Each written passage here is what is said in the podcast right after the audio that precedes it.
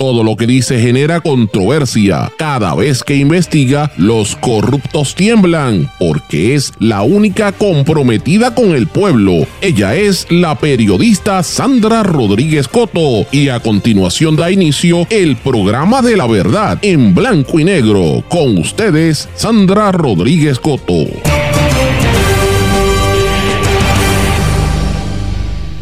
De lo que nadie habla. Sigue subiendo el costo de la vida en Puerto Rico. ¿Y qué dice el gobierno? Bien, gracias. Bienvenidos a su programa en blanco y negro con Sandra para hoy miércoles 28 de febrero de 2024. Les saluda Sandra Rodríguez Coto. El Instituto de Cultura Puertorriqueño firma acuerdo para digitalizar documentos históricos de Puerto Rico en los Estados Unidos. Los documentos que se van a digitalizar representan solo una muestra del gran caudal de colecciones que se encuentran fuera de la isla. Secretario de Vivienda defiende la carretera número 10 a pesar de las controversias. Hay desconfianza de cómo se utilizan los fondos federales y esto es de parte del gobierno de los Estados Unidos de Norteamérica. Y mientras todo eso pasa, la inflación sigue creciendo en Puerto Rico, repuntó en enero hasta un 2.2%, sigue subiendo el costo de vida. ¿Y qué dice el gobierno? Bien, gracias. En un país en lucha, las noticias más importantes son de entretenimiento. Gobierno y la Junta acuerdan implantar la ley de retiro incentivado. 1.130 empleados públicos se podrán retirar con una pensión vitalicia de un 50%. Liberty asegura un avance del 85% en el proceso de migración a pesar de los desafíos iniciales. El proceso debe completarse entre marzo y abril. Y vamos a hablar de estas y otras noticias en la edición de hoy de En Blanco y Negro con Sandra. Esto es un programa independiente y sindicalizado. Esto significa que se transmite simultáneamente por emisoras de radio y medios que son independientes, que son los más fuertes en sus respectivas regiones, también por sus plataformas digitales y redes sociales. Y estos medios son la cadena WIAC, compuesta por WYAC 930 AM, toda la, cubre toda el área de Cabo Rojo y Mayagüez, WISA WISA 1390 AM desde Isabela y WIAC 740 en la zona metropolitana. También nos sintonizan por WLRP 1460 AM, Radio Raíces, La Voz del Pepino en San Sebastián. Nos sintonizan por X61, que es el 610 AM, 94.3 FM, Patillas y todo el sureste del país. Y desde Ponce para todo Puerto Rico por WPAB 550 AM, ECO 93.1 FM. También nos sintonizan por mundolatinopr.com y una vez sube al aire este programa se escucha en todos los formatos de podcast. Así que vamos de lleno con los temas para el día de hoy. En blanco y negro con Sandra Rodríguez Coto. Muy buenas tardes y bienvenidos a esta edición de En Blanco y Negro con Sandra. Mis amigos, espero que estén todos muy bien y gracias por su sintonía. Hoy es miércoles, mitad de semana. Estamos prácticamente terminando el mes de febrero. Recuerden que hoy es 28, eh, pero no termina el mes porque mañana es 29. Estamos en un año bisiesto, un año electoral. Así que hay que estar pendiente a todo lo que está aconteciendo. Y a veces yo siento que no es como año electoral porque como que eh, hay un poco de silencio en términos de aspiraciones políticas, eh, por lo menos de los, de los candidatos y los partidos que son opositores al PNP, como que está la cosa en neutro por ahí, no hemos escuchado gran cosa más allá de, de algunos eh, ¿verdad?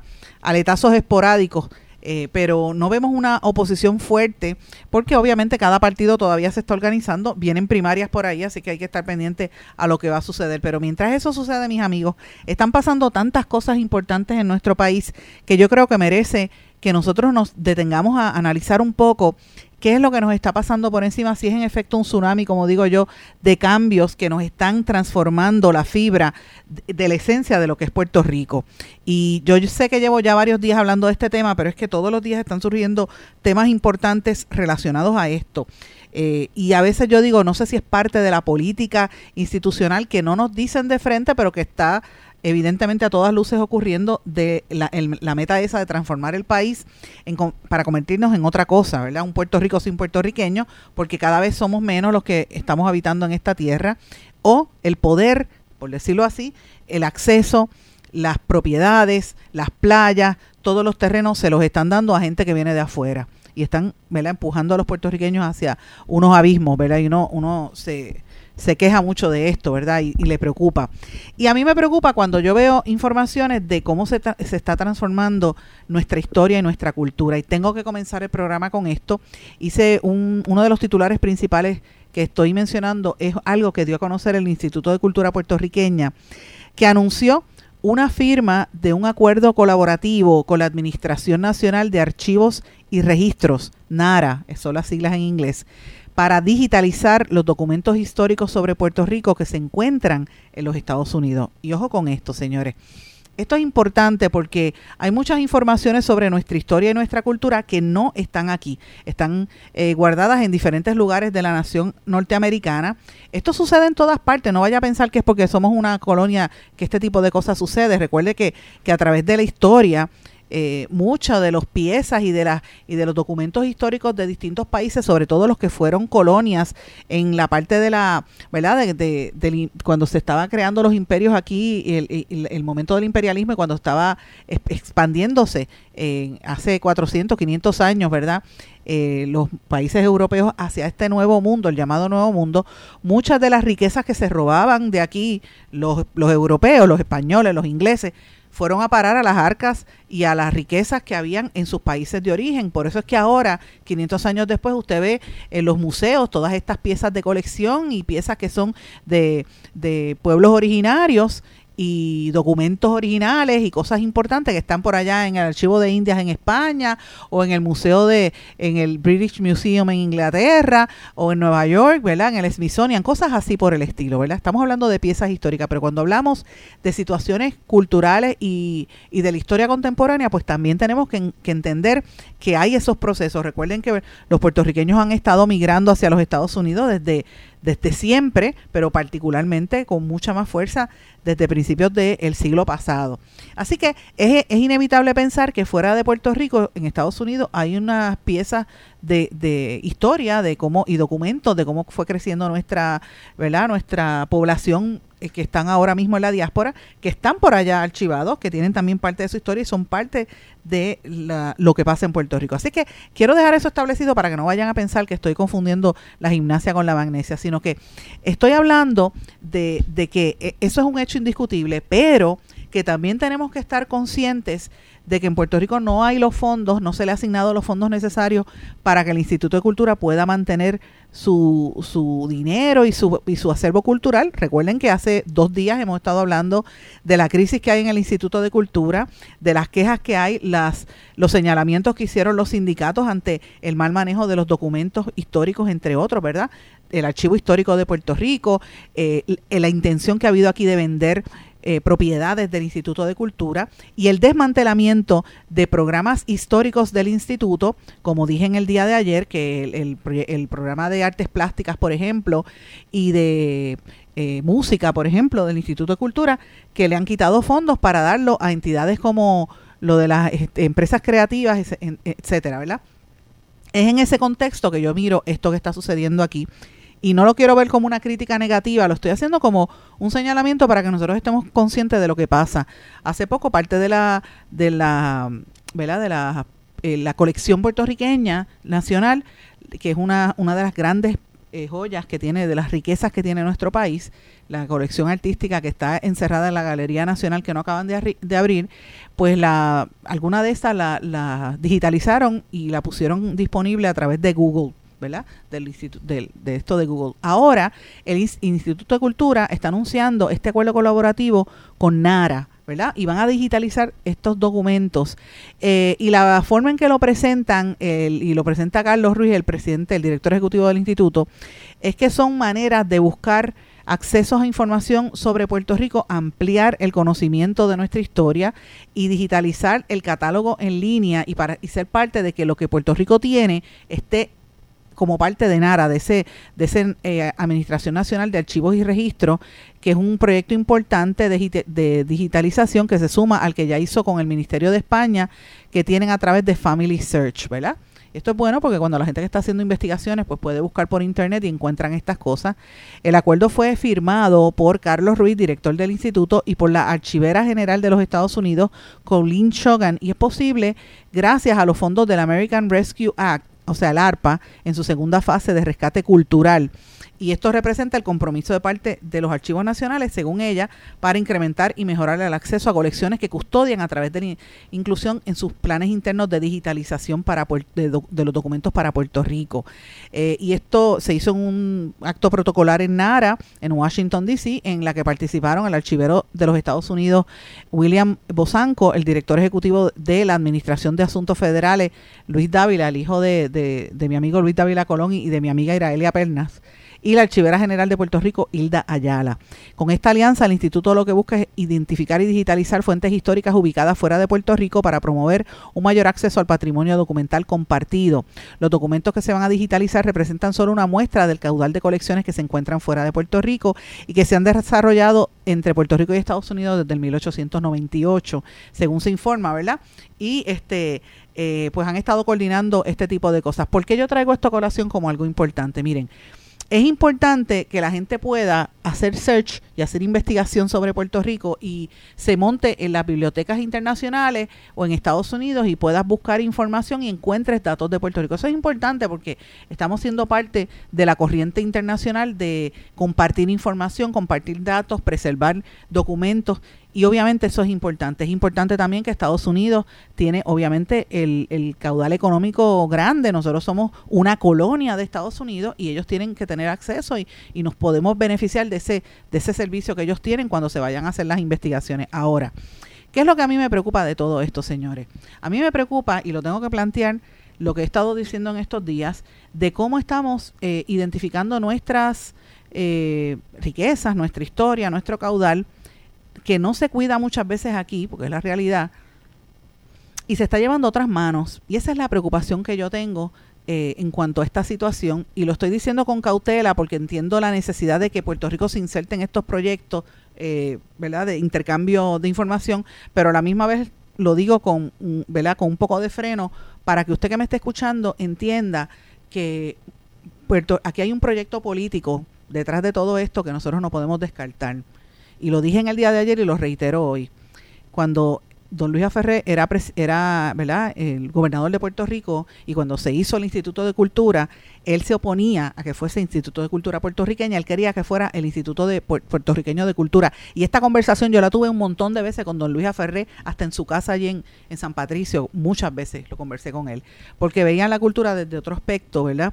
Eh, y, y yo veo esto más allá de ser un esfuerzo de colaboración, también con un esfuerzo de, ir este como asimilando lo que es Puerto Rico rápidamente al curso de lo que somos eh, lo que hay en Estados Unidos y dejar de ser necesariamente un, país o un grupo distinto, ¿verdad? Una nación distinta etimológica y culturalmente, a ser parte del mainstream y convertirnos en minoría.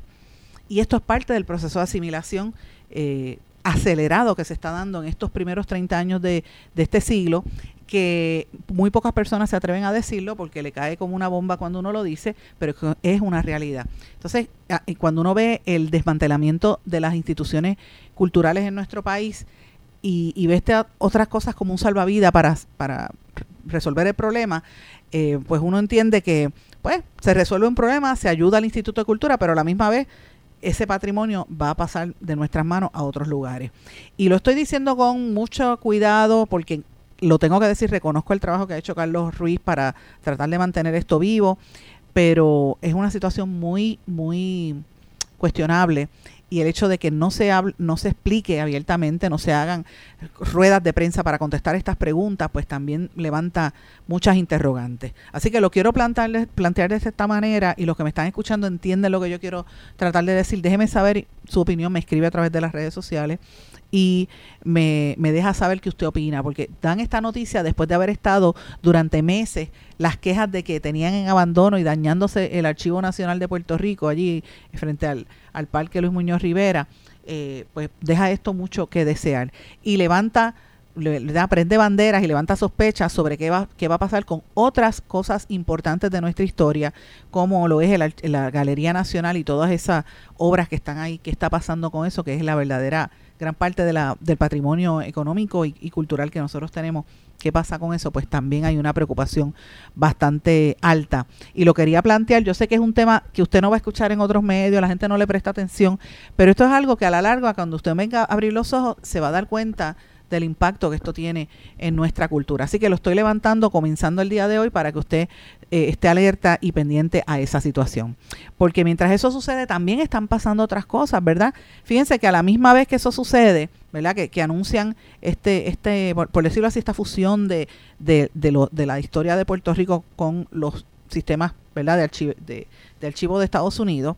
A la misma vez estamos recibiendo noticias de la desconfianza que hay del gobierno de los Estados Unidos hacia Puerto Rico y el forcejeo que hay también a nivel del gobierno federal con eh, las, agencias aquí en Puerto Rico, el tema de la, el manejo de FEMA, la mala forma y la desconfianza de cómo se están utilizando los fondos federales de la reconstrucción, que después de seis años de los huracanes Irma y María y los terremotos, todavía queda una cantidad sustancial de fondos que no se han utilizado, que solo se han gastado eh, 1.800 eh, mil millones, ¿verdad? 1.8 mil millones de los 23 mil mil millones asignados. Y eso levanta sospecha. Estamos a meses de las elecciones en los Estados Unidos. Es bien probable que quien entre a la Casa Blanca sea Donald Trump. Que no, y este es un planteamiento que llevo haciéndolo hace varias semanas, que ahora poquita gente ha estado poco a poco levantando, ¿verdad? Y tomando conciencia. No estamos hablando de ese escenario político, con esa desconfianza que hay hacia Puerto Rico. Eh, el mal uso de estos fondos. ¿Qué va a pasar con estos fondos si hay un cambio de gobierno como se anticipa? Pues mira, yo creo que estos son temas muy fuertes que tenemos que mirarlo en ese contexto donde está Puerto Rico parado, ¿verdad? Eh, y entonces yo a veces digo cínicamente, por ejemplo, esto del Instituto de Cultura, yo digo, bueno, ¿será que ellos están tratando de, de amarrar sus, eh, ¿verdad? Sus liabilities y sus, y sus activos? En caso de que venga un cambio de gobierno grande, pues mira, lo planteo porque tenemos que estar atentos a, a todas estas tendencias. Pero es importante decirlo porque hay eh, un, uno trasciende eh, planificadores, economistas, están preocupados por el uso de los llamados fondos federales de FEMA, el Core 3, la lentitud en todo esto y pues la actitud que hay de los Estados Unidos hacia ese uso de los fondos. Eh, los problemas que hubo, por ejemplo, con los proyectos aquí como Tu Hogar Renace, ustedes se acuerdan, el, es, un bochorno la, mal, la, la mala utilización de ese dinero, cómo se, lo mal que es que, que trabajó eso y pues los problemas que hay con HOT, FEMA y todos esos cuestionamientos que hay, me parece que son el retraso en la reconstrucción también va a ser muy difícil. Y mientras todo esto se da, hay un tercer, un, tercer este nivel, una tercera capa de, cuestionamientos que yo levanto.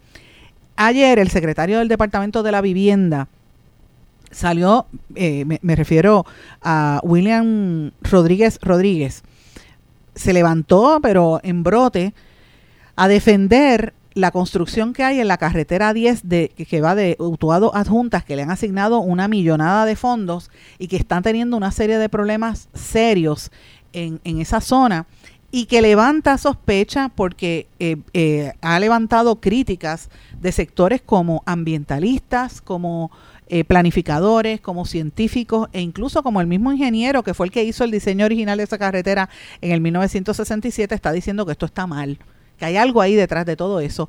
La compañera Candida Coto, mi prima en, claridad, como le digo yo, estamos levantando, ella está levantando esta nota, pero quiero mencionar que esto es un tema que se ha estado discutiendo recientemente. Eh, la semana pasada yo estuve conversando con el ambientalista Neftalí García, y de hecho lo voy a traer al programa en algún momento de estos días.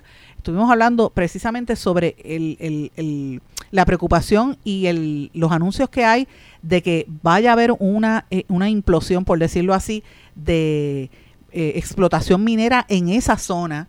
Y de hecho, el, el, Neftalí García me dijo, me, me, corroboró lo que habíamos dicho en este programa hace varias semanas, que están unos vuelos, unos aviones sobrevolando esa zona y que están marcando las áreas donde se pueden identificar lo que él llama unos metales eh, específicos, ¿verdad?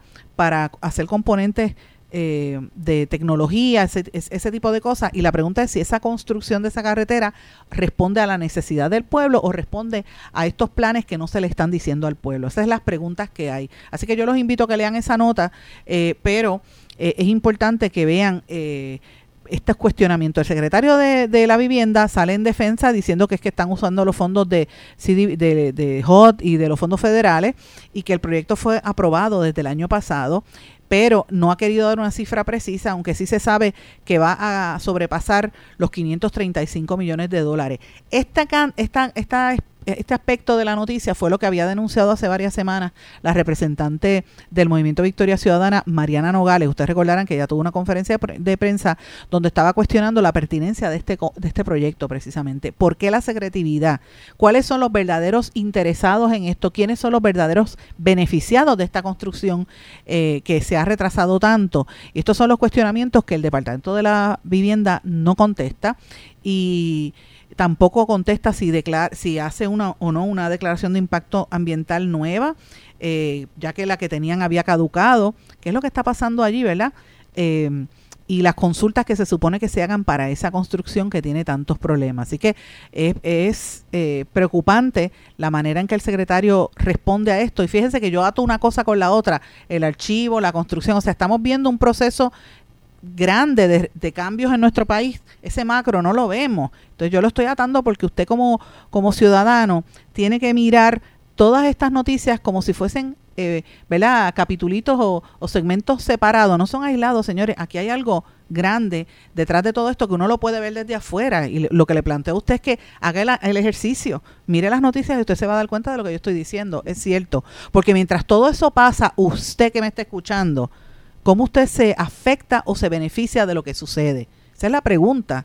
Porque mientras todo esto está pasando, aquí hay un asunto bien importante del cual nadie quiere hablar.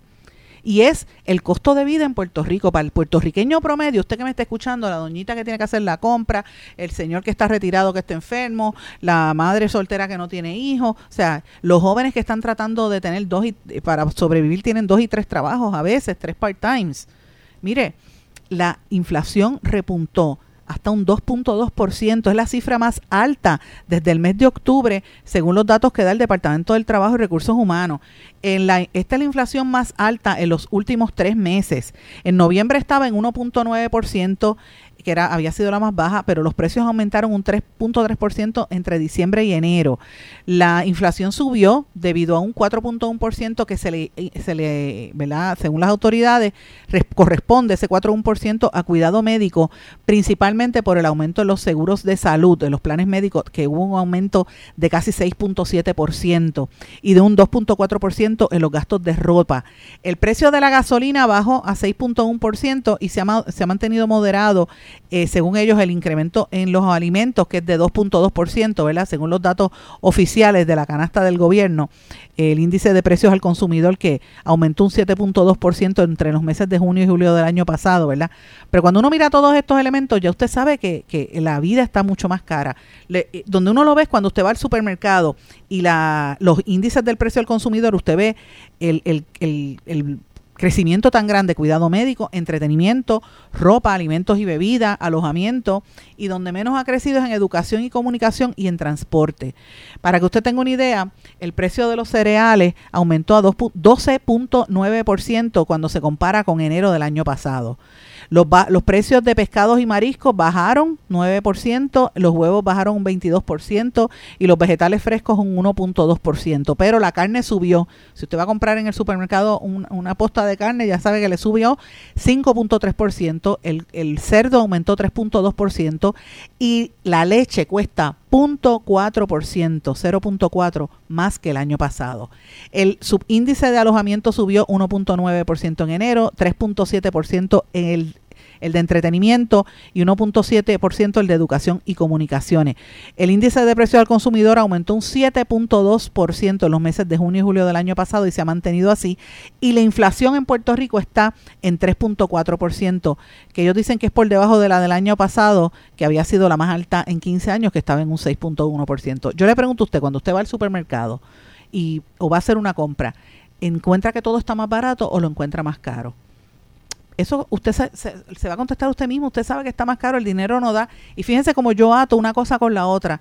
Todos estos proyectos del gobierno, la reconstrucción, la limitación en los fondos federales, pero para el ciudadano la vida está bien cara y eso lo dicen los números. Y no lo pueden tapar, el gobierno no lo puede tapar aunque lo intente, pero la pregunta es, ¿por qué usted no escucha a los analistas políticos, que en realidad son comentaristas políticos pagados, muchos de ellos por los partidos, hablando de estas cosas? Ah, esa es la pregunta que usted se tiene que hacer. Voy a una pausa. Regresamos enseguida. Esto es En Blanco y Negro con Sandra Rodríguez Coto. Esto es En Blanco y Negro con Sandra Rodríguez Coto. Y regresamos en blanco y negro con Sandra. Bueno, mis amigos, en el segmento anterior yo quise hacerle un panorama de lo que yo estoy viendo en el país, de los temas que no se quieren hablar, ¿verdad? Aquí está todo el mundo hablando del dimi direte y la cuestión de la Comisión Estatal de Elecciones y miren todas estas otras cosas que nos afectan al bolsillo. Y pues esto es importante porque mientras eso sucede, están pasando múltiples crisis en nuestro país. No es un juego, son muchas cosas. La deuda también, la Junta de Supervisión Fiscal y los acuerdos a los que están llegando. Fíjese cómo usted mira esta situación social que se refleja en esas estadísticas que le dije antes de irnos a la, a la pausa de la inflación, pero también se refleja, por ejemplo, en el alza en la criminalidad, en el alza en los feminicidios eh, en el alza en, en, en, el trasiego de droga. Yo ayer conversaba con el portavoz de, de la DEA en Puerto Rico y estábamos hablando, yo le, lo llamé para pedirle unos datos, ¿verdad? Y una información que voy a estar publicando próximamente. Y me estaba hablando eh, de, de, ¿verdad? La, cómo ha aumentado el consumo, el trasiego de droga en Puerto Rico y el, y el uso de la droga, por decirlo así, cómo ha estado en aumento de una manera dramática, eh, y me refiero a Tony, José Tony Velázquez, que es el nuevo portavoz de la DEA en Puerto Rico, ante Ana del Pino, que ya no está, pero hablé con él y estuvimos hablando de las estadísticas, el consumo, etcétera. Y, y, él me dice, mira, esto hay un aumento, porque ha habido un aumento en la producción de, de la droga y Puerto Rico es un, eh, ¿verdad? Es un, para el trasiego de droga eh, es un, un espacio de, de, ¿verdad? De un mercado importante y de toda la droga que entra, particularmente a la zona este de los Estados Unidos que pasa por aquí, un 20% se queda en nuestra isla. Así que toda esta situación se ve en la calidad de vida porque genera más violencia, más desigualdad eh, y hay una incapacidad para vivir sin fondos federales también que lo estamos viendo cada vez más difícil. Así que eh, todo este concepto que les estoy diciendo, usted tiene que analizarlo de, lo que nos pasa en nuestro país dentro de ese macro. Eh, los feminicidios, la violencia contra los viejitos, contra los niños, en fin, son muchísimos, muchos, muchísimos problemas que estamos enfrentando como, como país, como pueblo. Entonces yo le pregunto a ustedes, ¿qué usted escucha en, las noticias de televisión y radio y qué usted ve en los análisis que hacen los políticos? Pues mire, no se hablan de estos temas. Y la principal noticia en estos días es eh, la, la casa de los famosos, la porquería esa, o los chismes del momento de que Aníbal Acevedo Vila está saliendo con, con Zoela Boy. Sí, esa es noticia vieja. Lo vino a sacar mi, el programa Lo sé todo, donde yo trabajé, que de hecho yo ayudé a lanzar ese programa. Fui jefa de noticias de, de investigación allí. Mira, eh, están atrás, lo sé todo, eso es una noticia vieja, pero ¿quién le importa? O ellos están solteros los dos. ¿A ¿Qué le importa eso? ¿Cuál es la noticia de eso? ¿Cuál es la importancia? El entertainment, para que usted se envuelva en esas cosas y no piense en lo que de verdad es, importante. O sea, de que, ¿por qué todo se banaliza? ¿Por qué todo es una cuestión tan, tan light? El chisme, los chistes sexuales. Tú sabes, este, es una cosa muy fuerte. Entonces uno tiene que preguntarse, ¿dónde está la responsabilidad de todo esto? Mira, ahora mismo la Junta de Supervisión Fiscal está haciendo unos acuerdos para, la, para los fondos de los empleados públicos, ¿verdad? Para el retiro. Mire la, hoy la historia de portada en el periódico El Nuevo Día, que habla de la Universidad de Puerto Rico, los grandes desafíos, porque no tiene dinero y porque hay un proyecto político para terminar de destruirla. Pues, vamos a decir la verdad, esa es la realidad.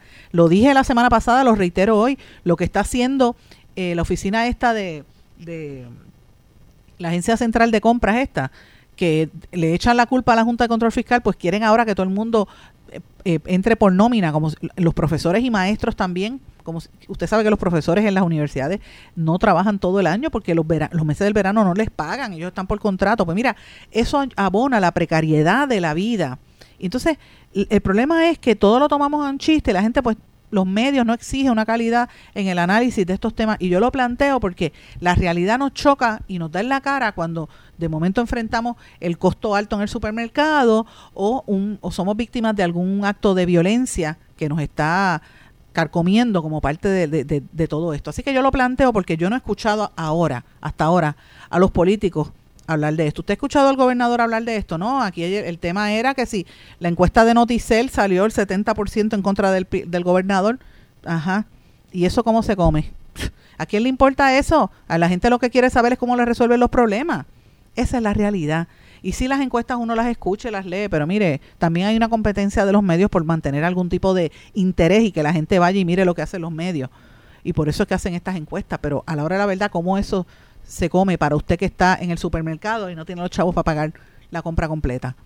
Esa es la pregunta que hay que hacer. Importante. Bueno, mis amigos, yo llevo unos días aquí hablando también de Liberty. Ustedes saben, lo dije ayer que le dediqué un segmento a la compañía de telecomunicaciones Liberty. Y ustedes recordarán que tuvimos una entrevista que nos dio exclusiva el nuevo vicepresidente y gerente general Eduardo Díaz la semana pasada.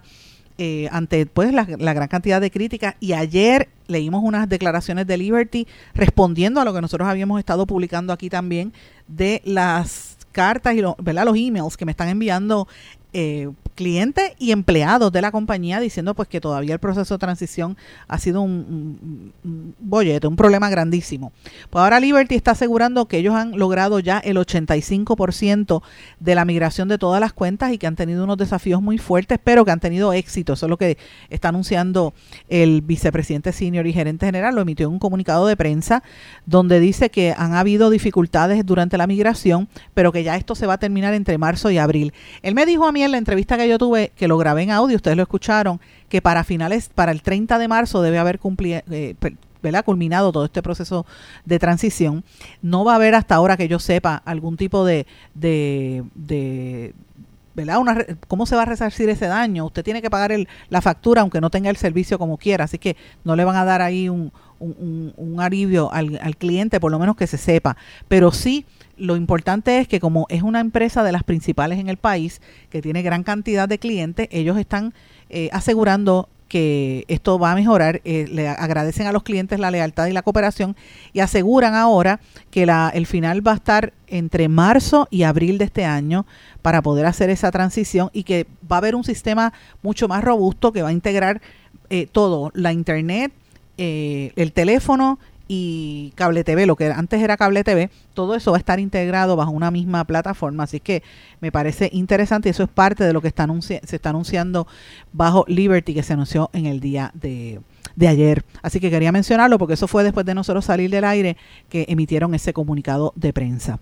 Ayer también nosotros fuera de salir del aire yo publiqué un como un puse un dato en mis redes sociales que dije que eran inminentes los cambios en los noticieros de televisión eh, y evidentemente pues trasciende que Jenny, Jenny Suárez, la, ex vicepresidenta de Noticias de Tele 11, salió de la posición el viernes pasado y se alega que está en conversaciones para regresar a, Guapa Televisión.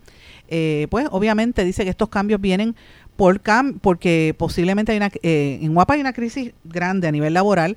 Hay un piquete en el día de hoy, ha habido protestas. El otro día los noticieros de Guapa estuvieron todos los empleados vestidos de negro por los problemas sindicales que se le atribuyen a la directora de noticias Niria Ruiz, a quien conozco personalmente y trabajé con Niria cuando estuve en Guapa. Le tengo un gran afecto a nivel personal. Niria no venía de noticias, Niria venía de producir televisión, ella conoce el, medio, eh, ella venía de producir entertainment y la, la pasan a noticias y ha habido, uno, ha, habido unos problemas eh, laborales allí.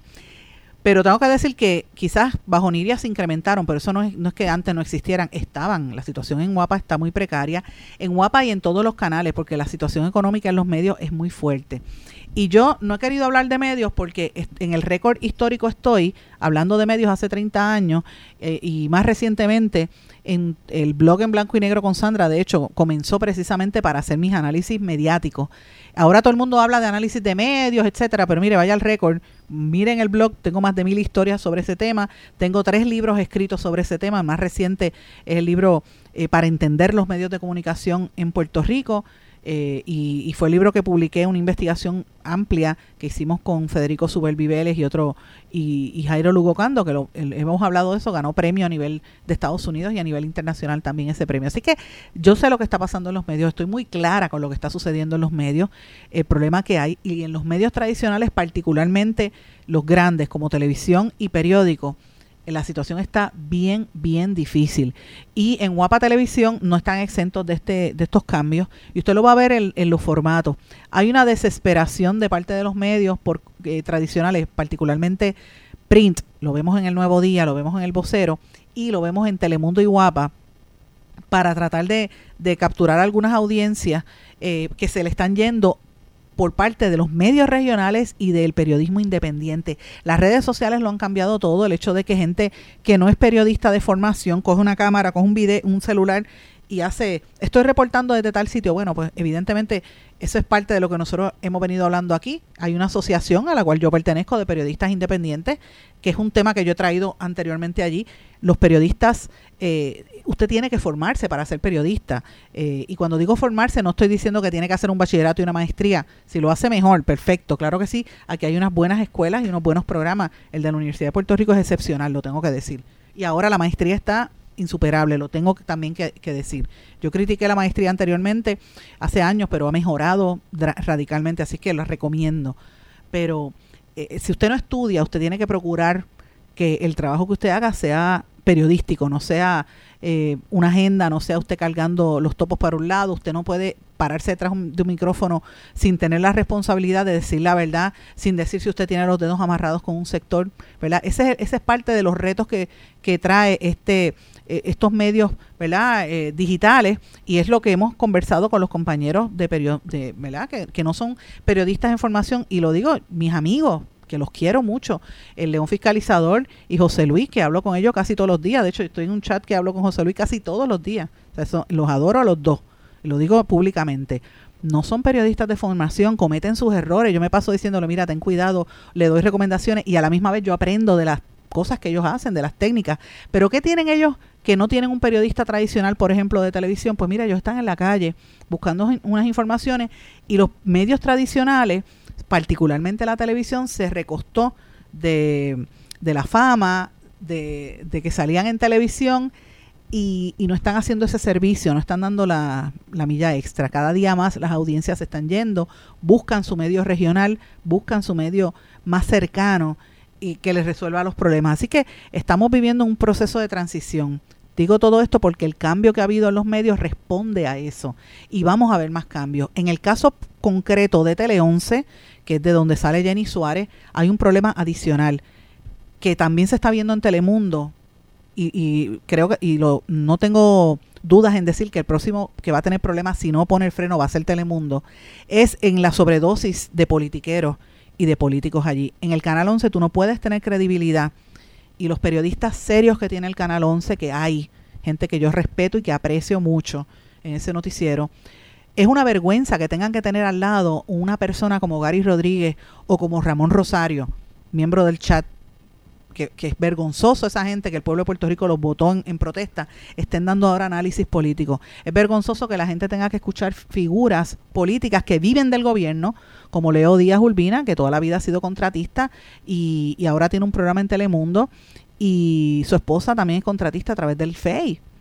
esa gente vive del gobierno, esos son los verdaderos mantenidos y son los que están dando los mensajes públicos y eso les resta credibilidad. Los medios de comunicación tradicionales, radio, periódicos e incluso la tele, y más que nada la televisión, si no ponen freno a esto, van a seguir perdiendo audiencias estrepitosamente, empezando por los noticieros. La alternativa es la noticia directa y la gente que te habla con transparencia, que la gente sabe lo que hay. Y eso va, va a ser bien difícil de contrarrestar a menos que no empiecen a hacer cambios radicales en los medios tradicionales. Ese era mi comentario, yo no quería hacerlo, pero lo, hice, porque ya era, es hora de que la gente abra los ojos de lo que está realmente sucediendo aquí. Voy a una pausa, regresamos enseguida. Esto es En Blanco y Negro con Sandra Rodríguez Coto.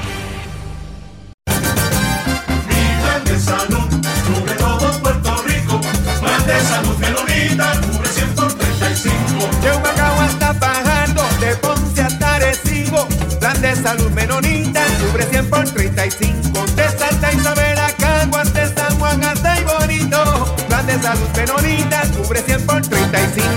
Mi plan de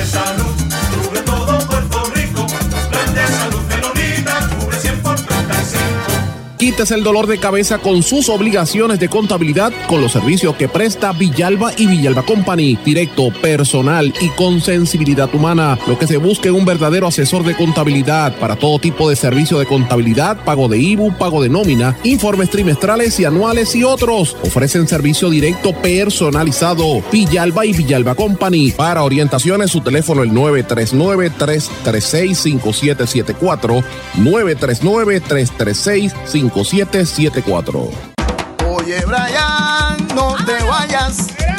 Llévame contigo para la playa. Llévame con Boycar y márcalo así. Llévame con Polgar pa' donde vayas. Oye, chico, ¿qué te pasa? Llévame contigo para la playa.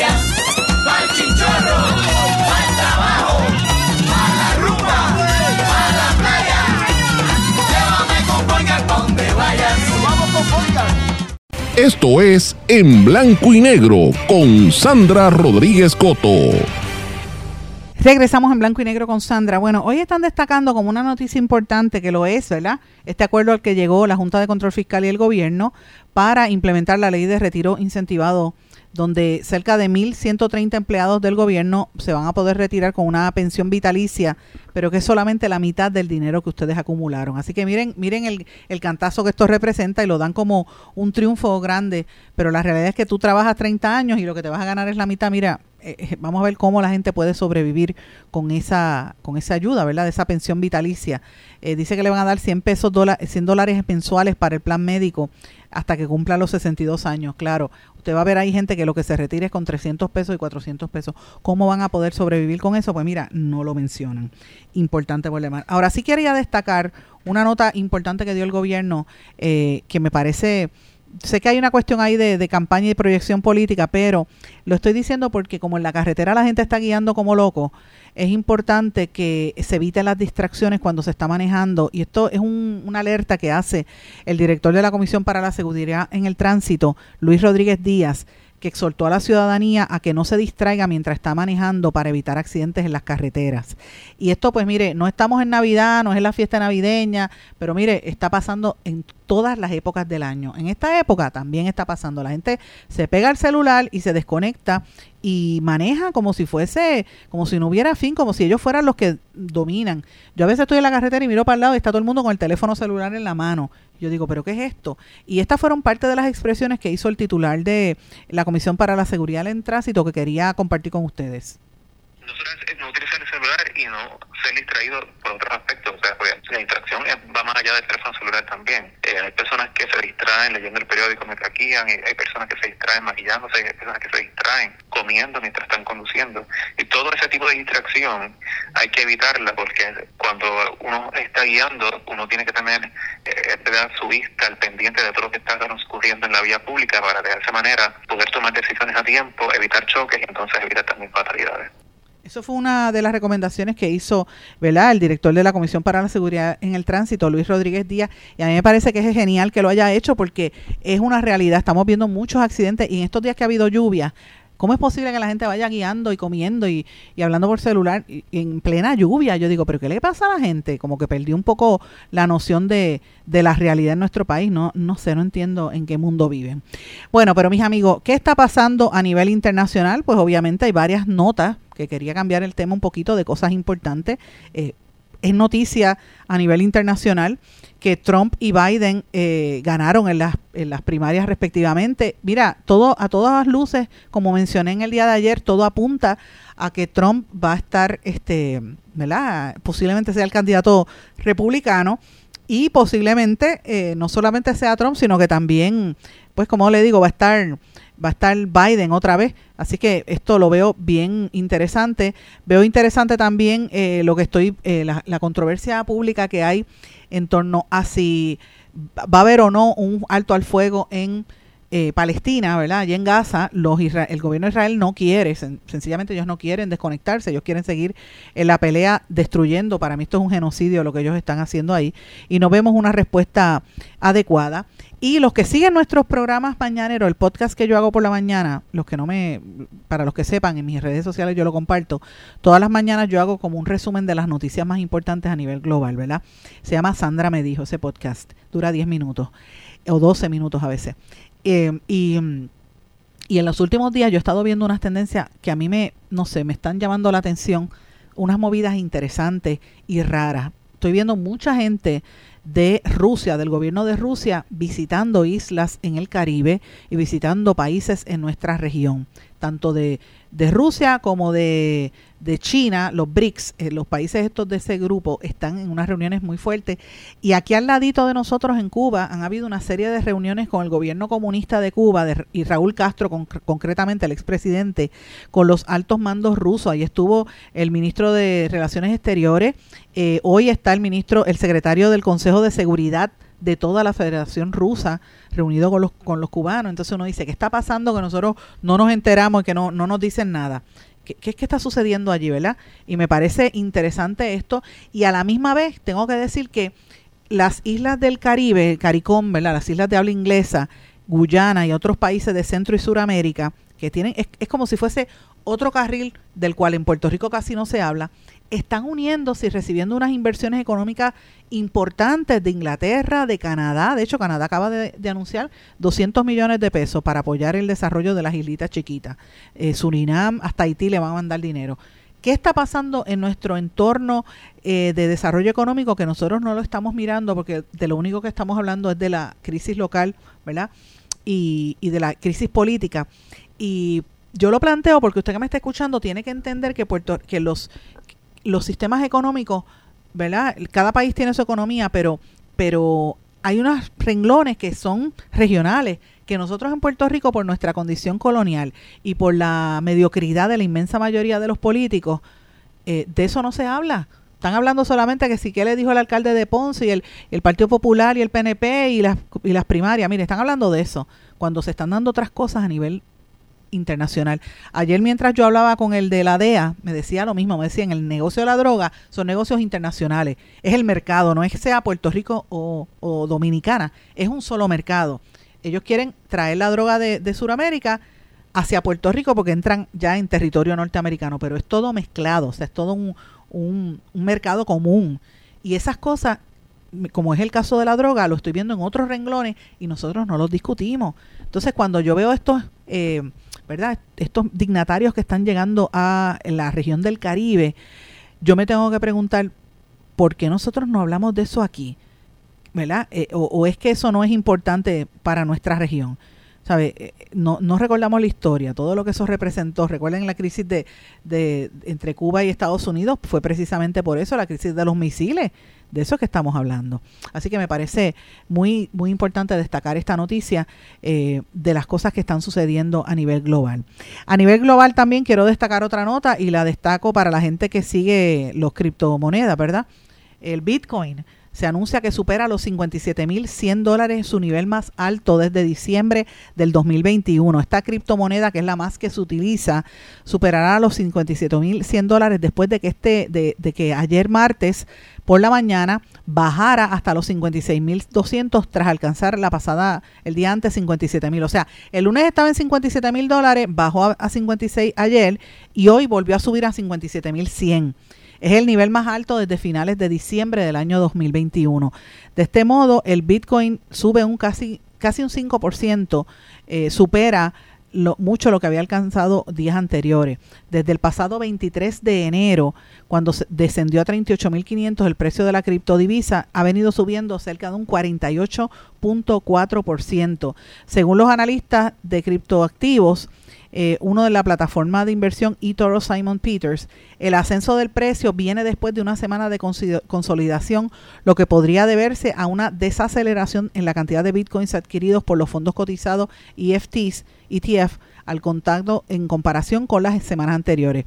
Desde el 14 de febrero, las subidas que ha estado registrando el Bitcoin parecen responder a la entrada al mercado de inversores institucionales después de la decisión del Securities and Exchange Commission, que es el, supervisor bursátil en los Estados Unidos, que autorizó la creación de fondos cotizados, EFTs, vinculados al precio al contado de esta criptodivisa.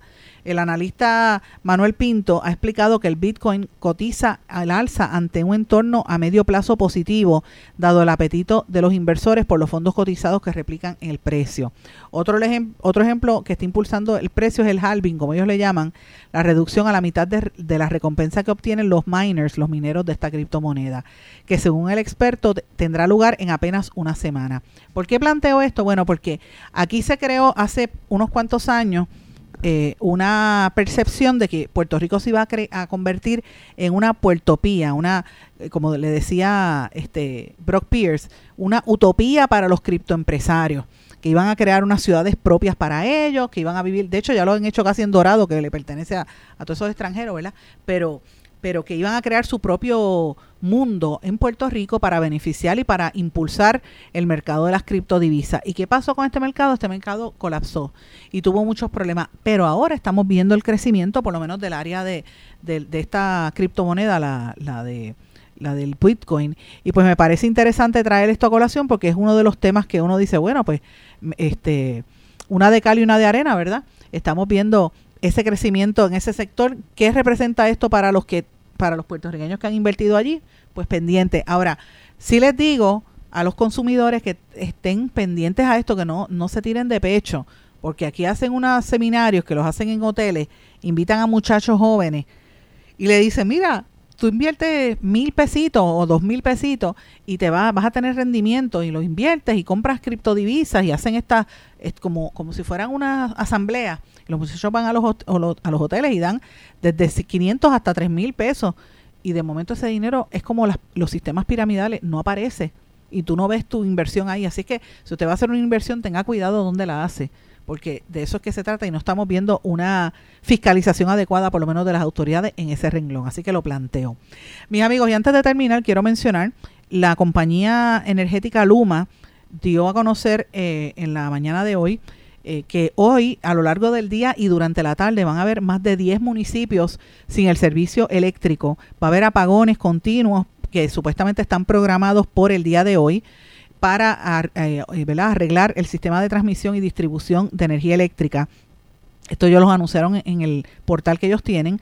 Y los clientes que va a haber problemas sin electricidad, pues mira, son los pueblos de Dorado, Comerío, Mayagüez, San Juan, Bayamón, Orocovis, Vega Baja, Cabo Rojo, Santa Isabel, Coamo, Aguadilla, Fajardo, Humacao, San Sebastián y Maricao. Todos estos municipios van a haber interrupciones en el servicio, dicen que son temporeras, porque las brigadas van a estar llevando a cabo las mejoras. De nuevo, si usted vive en Dorado, Comerío, Mayagüez, San Juan, Bayamón, Orocovis, Vega Baja, Cabo Rojo, Santa Isabel, Coamo, Aguadilla, Fajardo, Humacao, San Sebastián y Maricao, en esos municipios que donde supuestamente va a haber eh, apagones. Si usted vive en otro municipio y se le va la luz, déjeme saber, me escribe a través de las redes sociales para divulgarlo mañana. Mis amigos, con esto termino el programa con hoy, de hoy, no sin antes darle las gracias a ustedes por la sintonía y, eh, los invito siempre, los insto a que ustedes eh, analicen estas informaciones que yo doy. No tienen que estar de acuerdo conmigo, por supuesto que no, pero yo respeto las opiniones de cada uno. Déjeme saber qué usted opina y me escribe a través de todas las redes sociales, Twitter, Instagram, LinkedIn, eh, Blue Sky, Threads, en todas las redes o en el correo electrónico en blanco y negro con Sandra arroba gmail.com. Muy buenas tardes a todos, que pasen una hermosa tarde y será hasta mañana. ¿Se quedó con ganas de más? Busque a Sandra Rodríguez Coto en las redes sociales y en sus plataformas de podcast porque a la hora de decir la verdad, solo hay una persona en la que se puede confiar, Sandra Rodríguez Coto, en blanco y negro.